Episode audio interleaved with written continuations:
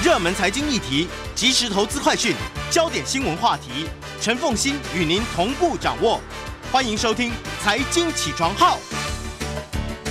Hello，欢迎大家来到九八新闻台《财经起床号》节目现场，我是陈凤欣。一周国际焦点，在我们现场的是淡江大学国际事务与战略研究所副教授李大宗李副教授，也非常欢迎 YouTube 的朋友们一起来收看直播。好，首先我们先来看的是韩国总统尹锡悦，他呃已经出发到美国去了，好，然后他出发之前特别谈到了台海问题，然后呢，他强调说台海问题呢，台海紧张呢。是因为现状被改变，而且说台湾议题是全球性议题，而且还把台湾议题跟朝鲜半岛相提并论，这三三段话都彻彻底底的进入了中国大陆。对，呃，因为尹锡悦是在这出访之前啊，他之前是接受路透社的专访，那这专访刊出是在四月十九号，嗯、那里面大家谈的几个重点啊，第一个就是台湾啊，第二个可能是呃这个。呃，军援乌克兰的议题，第三是朝鲜半岛。那在谈到台湾的地方，哈，他有几个谈法是过去比较罕见，在韩国总统谈这样议题的时候，第一个就是他把台湾跟朝鲜半岛两件事情相提并论。第二个事情就是因为过去哈，呃，包括这两年哈，我们如果看到国际间，包括韩国、日本或是美国在谈台海议题的时候，大家有个标准的谈法，就是反对单方面改变现状。或是反对单方面以武力改变现状，但是他这一次尹锡悦的谈法是台海紧张是因为现状被改变，其实有点再往前踩了半步，嗯，这遥遥就指的北京你是已经是改变现状的始作俑者，即便是美国他都会说反对单方面改变现状，反对以武力单方面改变现状，就是他们的最鹰派都是这样的说法。可是尹锡悦是说，哦，那现状已经被改变了，而且是被单方面改变了，对对，所以这个就让北京是。会有高高强力的一个反击。那还有就是说，哈，他把台湾议题称呼为是全球性的议题。那这样的谈法在过去也比较罕见，尤其是我们知道，呃，北京这几年常讲说这个要反对外在势力的介入跟干涉，在台湾这个敏感的议题上。那还有一个是在台湾把台湾跟朝鲜半岛并论这样的讲法，我觉得也蛮罕见的。所以这几点哈，就是引起北京很强烈反应，因为。呃，我们看可以看到，尹锡悦当这个四月十九号路透社的专访出来之后，马上北京的这个副外长孙卫东，四月二十号，还有四月二十号外交部发言人汪文斌，嗯，都有很强烈的一个反击，嗯、甚至是呃，这个副外长是呃奉命向韩国驻中国大陆的大使郑在浩提出严正的交涉，嗯、直接讲哦，说尹锡悦总统的言论完全不可以接受，中国表示强烈抗议抗议跟不满，因为。朝鲜半岛跟台湾议题是完全不同，这是北京的一个主流的标准的看法。嗯，就是他会认为说，朝鲜就是北韩跟南韩都是同时在联合国是个主权独立的国家，而且是正式的会员国。但是他认为是标准的两个韩国，对两个韩国，但是他认为台湾是典型的标准答案是中国大陆的内政，而且是核心中利益的核心利益。所以这点他表表示非常激烈。那四月二十一号哈，这个中国。大陆的外长秦刚啊，也在这个所谓的上海啊，这个外交部呃这个兰亭论坛里面也发表专题演讲，他也是话中有话，他不点名的批判韩国说，呃，在台湾议题上不要玩火自焚，啊，他也讲最近常听到一些奇怪的言论，声称中国已经用试图用武力改变现状，单方面迫害和平稳定台海的，嗯。啊，他说这个连基本的国际常识跟历史正义都没有，他其实也是在隐隐约约在批判尹锡悦，所以开始这几天就口水战。嗯，因为韩国外交部当然也也会有很强力的回击啊，比如说他在四月二十号同一天啊，因为刚讲的汪斌跟孙卫东的强硬的发言，所以他们韩南韩副外长也啊这个招呃这个呃中国大陆驻首尔韩国大使也对。他认为是中国大陆严重的外交上的一个失礼跟失格，所以双方面有很强烈的一个你来我往。那与此同时，我们可以看到美国也不会不甘寂寞。美国这个国务院的副发言人，在四月二十一号，他特别讲，意思是他是支持韩国的讲法。那他说哈，美国将会呃与包括韩国在内的盟邦合作跟协调，维护台海的和平跟稳定。啊，继美国会继续支持以和平方式解决台海议题，而且是在符合台湾人民的意愿跟利益之下。其实他是间接在帮韩国这次的发言，尹锡悦的发言在旁边帮忙。但就算帮忙，他也没有使用尹锡悦同样的语言。对。可是这样一来的话，中韩关系它势必会跌到谷底，因为尹锡悦的态度看起来，他不只是。确定是在中美之间呢，选择了美国。啊，你所以他你看到美国监听他，然后他第一时间会跳出来说啊，这都是假新闻，我没有被监听这样子哈。然后这个，但是呢，对于中国大陆呢，他就谈到了还有中国大陆跟俄罗斯，对。中国大陆就去谈说台湾的问题，然后对俄罗斯的部分就去谈乌克兰的军援的问题，对。所以他已经是强烈选边站，而且强烈选边站之后，也要求整个韩国跟着他，其实一起选边站。对，中韩关系未来的发展恐怕就很难、嗯、很难有回头的机会了吗？对，我觉得基本上就比较不乐观哈，应该就是因为这件事件，因为他是坐实哈，因为尹锡月上台有一阵子，但他。越越来越明显，就是旗帜鲜明啊，就是可以看到几个重点。第一个是美日韩三边协调跟合作，这是美国政府期待了多久的事情，但是因为尹锡悦上台之后，才有机会去实现。嗯，这是非常符合美国现在的整体战略设想，就是美韩同盟、美日同盟之外，美日韩三个美国最重要的一个认为重要的伙伴，能够一起去啊不言而喻的目标，去防范中国大陆的一个崛起跟对美国所构成的挑战。这一点是。在尹锡悦的任内达到，所以但尹锡悦刚才我们也提到说，他主要是在今年三月初的一一人山动作，包括三月一号啊，在这个呃这个他的一个主要的发言啊，意思是说不能再拘泥于过去我们对日本的认识了，对，那历史要正视，但是要往前走。日本今天已经是韩国非常重要的盟友，我们不能够在拘泥于那些历史的事件里面，所以才有所谓的。呃，这个由韩国政府还有企业去代位去赔偿，在二零一八年啊，这个日本呃，这个呃呃韩国啊，这个最高法院所判定的一些啊，在日本殖民韩国的过程当中，对一些强迫劳工的一些议题，所以他嗯，昨天接受《华盛顿邮报》的专访，然后刊登出来说。拿百年前的事情对日本要求下跪道歉，对，是令人无法接受的。他当然这里面所谓百年前的事情，当然指的是就是日本对韩国的殖民统治，对，还有当时包括了慰安妇，还有强迫劳动这些事情，对，没错。所以尹锡悦对日本是要取消掉所有的历史上面的伤痕，对，而对美国是呃言听计从，亦步亦趋，对，亦步亦趋。然后对中国大陆还有俄罗斯采取极为强硬的态度，对，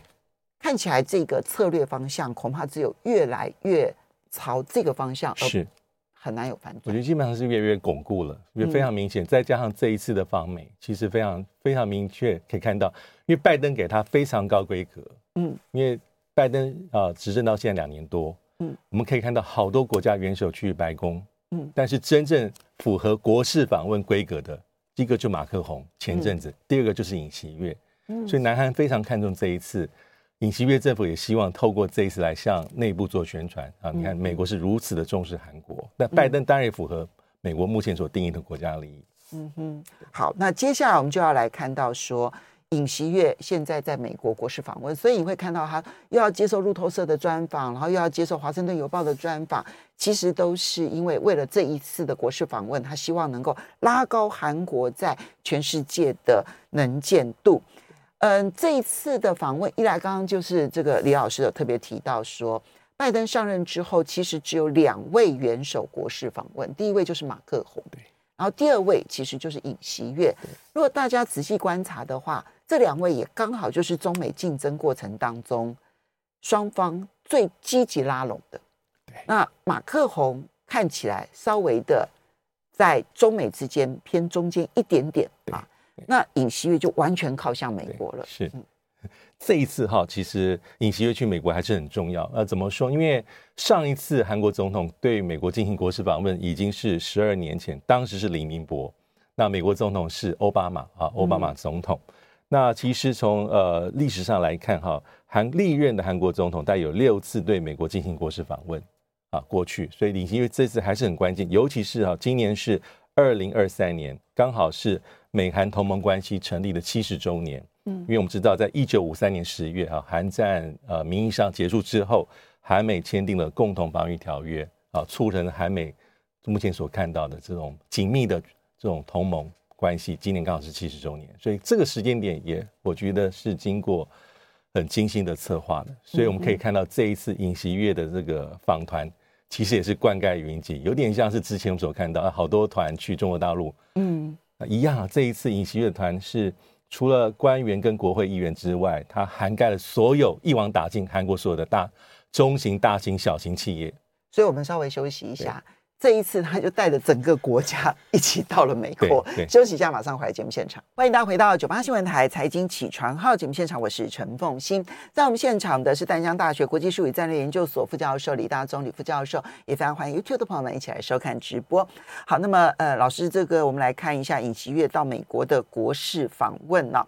那么嗯、呃，这是十二年来的第一位。好，那在那之前，其实就是。哎，叫什么名字来着？李李明博，对，李明博哈，在这之前就是李明博。好，然后呢，尹锡悦呢，这个是十二年来的第一次，他带的财团之多，那你叫得出来的财团都带了，对，三星啦、SK 啦、现代啦、LG 啦，然后乐天啦，通带了，对，所以大型的十九个，然后二十一家。属于算是中间型的，好中型的，然后但是有它的独特的隐形冠军的地位的，然后六十四家中小型，然后四家公营事业，还有包括了一些团体啊代表这样子，对，浩浩荡荡，他希望达成什么目的？他希望达成就是哈，在各方面增进跟美国的一个紧密的关系，因为这次出访之前，其实韩国大家有特别提到说。他希望能够拓展韩美全球性的全面战面战略同盟，就是意思有点像过去日本跟美国所说的，我们美日同盟不是只有区域性，是全球性。意思是借由这一次尹锡悦希望把韩国的国际地位借由美国的这个接触里面把它提升提高，这是他所想要的重点。因为美国对韩国来说的确非常重要，因为我们有看呃以驻。美国在海外的驻军而言，在亚太地区第一名当然是日本，在三万五千多人。嗯，韩国的驻军还有两万八千多人，所以在安全上两方是有共同利益。嗯，那但是这一点哈，我们刚刚还有提到说，那尹锡悦上台之后，一开始感觉上对北京还是没有完全的说我不在意。还是希望说跟北京保持一定程度的关系。对，但这一次哈，在在这次出访的前后可以看到，我觉得他更加的旗帜鲜明。嗯，更加意思是韩美关系是在目前韩国政府所有对外关系里面最重要的，重中之重，第一名。那后面当然也牵涉到呃很巧妙的未来韩国跟中国大陆的关系该往何何去何从。嗯。大家如果有印象的话，那个时候呢，就是韩国跟日本解封了之后，那不是有一些大陆的游客到韩国、日本去观光嘛？那那个时候其实遭遇到了不平等的待遇，因为中国大陆内部也解封了，所以呢，他们就就是要就是把他们反正用一些很不很不。有一点凌辱性的一些安排待遇，那时候中国大陆就抗议。那那时候韩国呢，还特别派人到韩到中国大陆去解释，然后解释完的时候也修改了相关的规定。可见他们是在乎的。是，可是这一次就完全刚好不一样了。对，我觉得最近这两三个月，那么韩国的政策方向的转弯速度是非常非常剧烈而快的。对啊，那么嗯，当然我们现在要问的就是说。这个对于尹锡月来说，他能不能够收获到民调？是因为他现在的民调很低，他从上任之后没多久，他的民调就跌破了四成。对，现在的民调大概就是百分之三十五上下。对，那么，嗯，在美在韩国，如果这么亲美，真的能够挽救他的民调吗？嗯，我觉得他应该也经过他一个仔细的一个盘算啊，就是我们可以看到，但是因为三月三月份开始就很大的动作啊，比如说他的演说。还有包括我刚刚讲到三月六号的尹锡悦公布的这个解决哈这个强征劳工日本所长的问题，都是在三月份。这个消息出来之后，韩国内部是有些动荡的，有些蛮大的反弹反弹声浪啊。比如说他的这个解决问题的这个日本劳工赔偿问题的方案出来之后哈，其实以民民调来看，三月十号韩国盖洛普大约有百分之五十九的韩国民众对于日本没有道歉和赔偿的解决方案是表示反对，只有大概百分之三十五的韩国受访者认为说，为了韩日关系还有韩国整体的国家利益，我赞成这个方案，因为韩国要往前走，日本是我们重不重要的伙伴跟盟友。嗯哼，所以这个民调显示说，他可能在这个议题上。不是，不见得是多数，没有加分，没有加分，也影响了这个尹锡悦的民调，再往下小幅掉了几个百分点，两个三两个到三个百分点。嗯，但是我觉得三成多可能已经是低点中的低点。嗯，那我觉得呃，韩美的同盟的深化，嗯，我觉得基本上就是尹锡悦他要做的事情，而且这个是这种路线的选择是在他大选期间就已经很旗帜鲜明。表现出来的，那现在是一步一步做落实。嗯，对，当然可以观察啦，因为其实对于韩国来说，它有两个法案呢是要跟拜登谈判的。一个呢就是降低通膨法，好，那在这个降低通膨，还有另外一个就是晶片法案。在降低通膨法里头，里头有关于电动车的补助啦，哈，然后或者是一些新能源的一些补助，这件事情能不能把韩国跟欧盟一样纳到？美国可补助的范围内，我相信这是韩国想要争取的。然后第二个呢，就是晶片法当中，所有美国对于到美国去投资的晶片业者、半导体业者，其实给了很多附带条件。那台积电也说他不能接受啊。现在韩国带着三星，显然就是要去谈判这件事情的。所以他呢，美国会不会给韩国特殊的优惠地位？我们可以来观察，是是，嗯，这个是这个是真正的牛肉，对。好，那么不过接下来我们刚刚讲的是中韩关系，另外一个啊，还还有韩美关系，这其实都是跟中美竞争的大架构有关的。不过我们接着再来看到的是，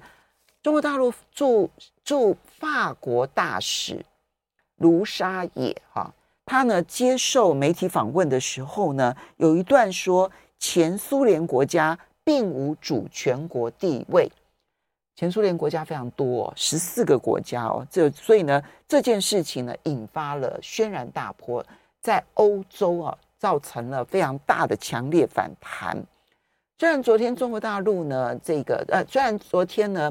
虽然这个嗯、中国驻法国大使馆发声明说这是他个人意见，然后跟中国的立场无关。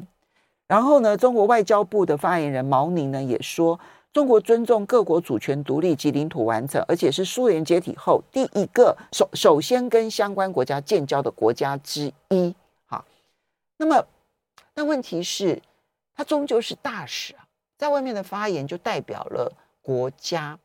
所以，嗯、你看到中国大陆其实很积极想要改善跟欧洲的关系，从去年邀请 SARS，然后包括了邀请这个，嗯、这个马克宏啊。然后呢，冯德莱恩啦、啊，现在也邀请了意大利的总理梅洛尼。可是中欧关系势必为这件事情而恶化啊。对，我觉得这个发言哈，其实。驻外大使在公开场合发言，没有老实说了，没有所谓的个人言论，真的不可能的。真的，你的发言就代表了你的国家，所以我觉得这次的事件的后果是非常的严重，的不可等闲视之哦。对，你中国大陆既然第一时间跟别人建交，嗯、就是承认人家的主权了，你现在还在说人家的主权未定。对对，我觉得这事情严重程度是不可以小看。我相信哈，北京应该也知道这一点，现在就是如何做后续的处理。啊，我觉得以这件事情严重程度，还有对中国大陆的一个整体国家利益的伤害，应该要很积极明快的处理。嗯，但这样的几率其实也并不是很高，对，很麻烦。那也可以看到，你觉得几率不高？几率真的不高，就是因为我觉得以过去到现在来看，我觉得中国大陆很少会在国际间有强烈压力之下，他就做出一个表面上的让步。嗯，他可能会挑其他的实际点。或其他的这种可能性，在做类似的事情，但他不会在表面上示弱。嗯，但这件事情伤害很大，因为我们可以看到，目前欧洲是美中竞争的主要的场域之一。对呀，中国大陆花了多少的功夫，包括那个梅洛尼，梅洛尼现在是进进退两难。你买了多少空中巴士？对对，那可是这个发言哈，基本上是做球给欧洲。尤其是我们可以看到，现在在召开的做球给美国，做球给美国，欧洲欧盟在召开外长会议啊，已经很多国家表达强烈的不满。嗯，那当然本来就有很多国家是反对北京的，但这个议题会让找到很多的一个理由。嗯，你会看到，呃，中国大陆之前花了多少的努力，但这一次可以看，因为很快哦，欧盟要开所谓的高峰会，在今年的六月要讨论中国议题的立场文件。嗯目前中欧盟对中国大陆的这个所谓的呃立场，基本上就是三分法了。嗯既是伙伴，也是经贸上的竞这个竞争的这个这个对手，也是体制性的对手。嗯哼那这样的分法，目前是其实中国大陆都不满意。嗯但是。这个事情发发生之后，我觉得就很很效用是非常非常强烈，可以推再往前推一下，也跟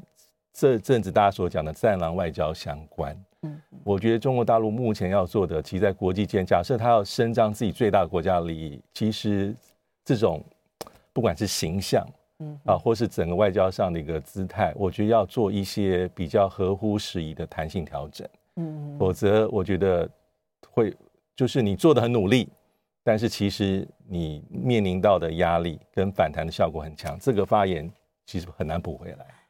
我觉得哈，任何一个，因为因为其实国际法当中对于主权的认定这件事情，它随时都可能会有一两个地区、一两个国家，它可能因为国际法上，因为它有它都是因为争议，然后才形成的民族国家嘛，它一定有一些领土彼此之间有有。嗯，有看法有不同这样子，那么这些事情是存在的。那你做学术讨论的话，或者是当事国彼此之间要争议，然后想要互相诉求的话，我觉得这都无可厚非。但是中国大陆其实之所以在很多国家会受欢迎，是因为绝不涉及其他国家的主权，以及绝不涉及其他国家的国内事务。这一次，我认为卢沙野。他就违反了中国大陆长期以来不介入其他国家的国内事务这件事情，不管他有没有被断章取义。那其实要问的就是，中国大陆其实要问的不是说是不是有外在的压力，而是你真的赞成卢沙野的话吗？如果你不赞成，我就认为适当的表态其实才是一个先进国家当中或者是一个文明国家该做的一件事情。你不应该让一个在你的海外代表。然后的发言，然后对你自己的国家利益造成伤害，我觉得这是不，这个中这个对中欧关系影响太大了，他说不定就会让整个的前半年中国大陆对欧洲的努力，然后就会付诸流水。我觉得这个是要小心注意的。好，接着我们再来看到的是，呃，两场美国跟中国各自有重要演讲所透露出来的讯息。一个呢是美国的前财呃美国的财政部长耶伦，另外一个是中国大陆的前驻美大使崔天凯。对对，呃，叶伦是在四月二十号在华府的约翰霍普金斯大学的演讲。其实他在演讲之前，大家就在想他会讲什么啊？因为我们如果回忆一下，去年差不多在这个时候，其实呃，这个美国国务卿布林肯也在华府啊，当时是在乔治华盛顿大学啊，这个亚洲协会的场子里面。啊，发表所谓的对中政策演说。我们稍微休息一下，马上回来节目现场。欢迎大家回到九八新闻台财经起床号节目现场，我是陈凤欣。在我们现场的是丹江大学国际术语战略研究所副教授李大宗李副教授，也非常欢迎 YouTube 的朋友们一起来收看直播。好，我们先来看叶伦在约翰霍普金斯大学的演讲，因为这件事情之所以重要，是在此之前，美国媒体就已经不断的宣传说这个演讲很重要了。对。对好，所以大家就要很重视叶伦这篇演说。但我看了内容，我觉得没有什么太大的变化。对，他基本上还是在寻求一个建立主旨啦，是建立一个比较公平跟建设性的一个呃对中国大陆的经济关系。那里面哈，他有讲大概是要以保护美国国家安全利益为优先，这其实无可厚非。嗯，呃，他意思是说哈，呃，他第二个才谈到说美中之间的这种健康跟这种非。赢者全拿，然后非零和的这种竞争，但他第一个还是讲的是美国整体国家的利益，还要对美国的安全、美国的价值观等等等等，所以意思有点像是啊，美国对中国大陆的经济关系，基本上还是得臣服于美国整体的国家安全的一些考量，包括还有中国大陆可能不是那么顺顺耳的这所谓美国一直在讲价值观的东西。那第三个才讲到说美中可能的合作空间啊，就是我们很熟悉的气候变迁。但是因为耶伦是财长，所以他在里面加上所谓的宏观经济稳定跟债务减免这样全球性的议题，否则按照美国一般的讲法，就是什么地方可以谈跟协调，但是很少，但是气候变迁，还有全球安全议题，包括粮食安全，包括能源安全等等等等。嗯，所以我觉得基本上，呃，因为耶伦一般我会认为说，在拜登政府里面是比较扮演鸽派的角色，嗯，比较务实一些些。那这个演讲的确没有太多的一些意外。嗯，那我觉得可以对一下四月二十一号，因为所呃中大陆有所谓的兰厅论坛啊，兰厅为什么叫兰厅论坛？呃，其实它是哈最早是在二零一零年十二月首度举办，兰厅就是中国大陆外交部南楼的兰厅啊，以此为一个名称。那这一次哈是在第一次在上海举办，过去是由研究机构啦，还有各省相关的机构轮流主办。那这次当然重头戏其实是在秦刚的一个主题演讲，但我我印象比较深的。呃，是，其实崔天凯他在对媒体公开在讲话的时候，他提到，当然他第一个主轴当然还是环绕在中国式的发现代化发展，但是他其实有提到为什么美中关系目前面临到如此大的障碍，他提了八个字：相互尊重跟言而有信，这是他言而有信这 四个字可能是最重要最重要。他意思大概说言而有信，意思是说他的感觉，啊他的观点就是，呃，有时候美国。在跟中国大陆讲一些事情跟立场的这个确认之后，转过头来做的就不是那一回事。嗯，言而有信，那相互尊重其实看起来是很基本的道理，但我们仔细回顾一下，连这基本的这八个字，我觉得目前美中都做不到。嗯，而且变成是相互指责。嗯，其实美国用同样的方法在指责中国大陆。以相互尊重而言，我们回顾一下，习近平在二零一二、二零一三年刚上任的时候就提到新形态的大国关系。但我也想问问各位观众，我们多久没有听到中国大陆讲这个名字跟概念？为什么？因为美国完全不接这个招。因为所谓的新形态大国关系，重点就是不冲突、不对抗、相互尊重、合作相欢迎。从字面上来看，哎，这哪里有错？为什么美国不接受？这很好啊，每个都非常正面。但以美国的角度来讲啊，这个相互尊重啊。就牵涉到尊重什么？美国会认为说，这个相互尊重有包括中国大陆所定义的核心利益，这是在奥巴马时期最开始提的时候，而且在奥巴马任内，美国认为说，呃，北京开始把南海列为核心利益了。过去比较没有，嗯过去可能核心利益只是台湾、新疆、西藏这些议题。嗯所以拜登哈，对对不起，奥巴马从来没有接受过这个所谓的新形就对新型态大国关系。嗯。那还有一个地方是，呃，这个新型态大国关系啊，基本上对美国来说哈，美国从来没有，这是北京的概念，北京倡议。我们从头到尾来看，美国大概没有接受过任何国家提出的倡议哦，都是美国自己的话语权。一一讲了，而且他很厉害，很多国家自动性接受，所以这是北京的倡议跟概念，美国不会接受的。第三点。新形态大国关系里面其实不只是对美国，但是首重中美关系，但是里面暗含的一个意涵是美中是平起平坐，嗯，这个美国也不会接受，嗯，所以这是一个。还有言而有信，我觉得更有意思，就是崔天凯指的啊，因为崔天凯讲话是我觉得是很有代表性。崔天凯应该是被受益，然后呢完整的准备好了，所以呢去。有这样子的一个演示，一个一个在这个蓝厅论坛接受媒体媒体的专访，是这个专访应该就是安排好要讲这一段话的。是那因为崔天凯我们知道他是秦刚的前任，那他驻美是二零一三到二零二一，基本上是横跨三个美国总统，对，奥巴马、川普完整到现在拜登，而且他基本上也是跟习近平的头两个十年任期高度重合。嗯，他讲的言而有信，大家听听看，就是说。拜登政府对北京的四不无疑，亦无意，我们听的也都耳朵都长茧了。嗯哼，呃，无意冷战，不寻求冲突，对不对？呃，不改变中国大陆体制，呃，然后不支持台独，不会寻求跟盟友去压制中国大陆发展。但是崔天凯讲的是，可是美国回过头做的是完全另外一套，就是说一套做一套。其实现在是高度的用科技在压制中国大陆的发展。嗯，那包括台湾议题所谓的美国的一中政策。其实啊，对中国大陆而言，所谓的“一中”其实基本上内涵被代换掉了。嗯，然后“一中”政策边缘是模糊化的，所以这是崔天凯他所讲的地方。但如果是按照美国的角度，他会认为说“言而有信，相互尊重”，他会说：“哎，这是你的责任。”比如说改变现状的议题，美国会指称现在在切香肠是中国大陆，但对中国大陆来讲，现在切香肠就是你，因为你一步一步在他掏空所谓的传统上的美国一中政策，嗯，但是美国版本的所谓定义的一中，我觉得蛮有意思的，因为这个相互的去释放重要的讯息。对，那么很很有趣，叶伦的谈话，我看到美国媒体大家都觉得叶伦是试出了善意，虽然我看不出善意在哪里，但是但是美国媒体都觉得他有善意啊。唯一的善意就是说不寻求中美经济脱钩，对啊，这大概是唯一的善意。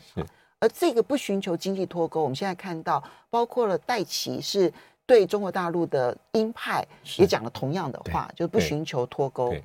好，但是不寻求脱钩之后呢，所有的就是我对你所做的制裁，都是基于我的国家安全，那个比经济的关系更重要。对所以呢，呃，你就不能怪我啊。这个是叶伦谈话的重点。那我觉得秦呃这边这个崔天凯回应的重点。其实是言而无信的一段话。对对，因为现在国际上面，我看到《纽约时报》也都在谈说，嗯、呃，美国的官员要到中国大陆访问，中国大陆都冷处理，对，就一个都没有接受，除了凯瑞，哈，就是气候特使，有可能，有可能，因为凯瑞自己说他要去了，那中国大陆这边还没有宣布，那其他都没有啊，从布林肯到叶伦到雷蒙多，通通都没有。对。那么崔天凯的那一段话可能是重点，是就是见了有什么用？言而无信，言而无信，对。所以中美关系的，你看到他们的双方认知差距是这么的大，对，然后这么的僵硬，我觉得要中美关系改善，短期之内已经不太有可能了。真的不容易，就是有时候我们会用什么黑白脸啦，嗯、或是，但是其实啊，我以我的看法是从整个图像来看。应该毫无悬念，美国对中政策就是高度的压制，嗯、高度的遏制。嗯、那只是不同官员在各自立场上不同的时间点，有些讲话比较软一些，忽硬忽软啊，或是因为不寻求这个脱钩啦，不脱钩，其实美国官员讲过太多遍了。但是怎么看，他都是在做最最大程度的脱钩，因为现在完全脱钩不太容易啊。嗯，你除非用外刀精准式的划分，其实美中利益已经是盘根错节连在一起。但是美国在做是最大程度的脱钩，不是吗？对，所以他说不脱钩，只是因为他现实上做不到而已。对，所以嗯，这个就是短期之内很很难太乐观。好，不过我们来看一下苏丹内战，因为很很血腥、很惨烈。对，这个内战突然的爆发，而且你看到各国的撤侨啊。反映了一件事情，各国都没有准备好有发生这件事情。真的，嗯，那个这次内战当然有前因后果啊，因为他过去几年政变过两次，一九年一次把那个三十年的独裁者给推翻下台，那二零二一年又政变一次，而且二一二零二一年政变的主角博汉跟达加洛，政变之后其实他们等于同于是苏丹实际的执这个掌权者跟副掌权者，那同时呃掌权者是博汉呢。他其实是掌领的这个苏丹的这个国防武力、国防军正规的。达加洛其实也是当时两个人是战友，嗯啊，他掌控的是叫做 RSF 快速支援部队。所以两个人都是军头了。对对对。那这次就是因为哈，这个博汉想把这个达加洛的快速支援部队，这武力十万人，有点像是一个国家的第二武装，那边到正规军里面，开始就反弹，反弹之后就内部冲突。这时候大家开始做撤侨，真的是准备不及。美国在苏丹境内有一万六千名公民，它最大量，其他国家多多少少，每个国家的这个能能量撤侨的能力跟国力是相当的，相可以相提并论。OK，可是问题到目前为止，苏丹的问题好像还没有任何一个国家能介入，或者是有呃有心介入，或者能介入。对。现在你看，如果我们看欧盟、中国大陆跟美国都跳出来说，刚刚他们要求的第一步是什么？停火啊，先停火就好。对，停火。好，OK，这个所以这个乱象其实是可怜的国家。我们要非常谢谢李大中李教授，也要非常谢谢大家，谢谢。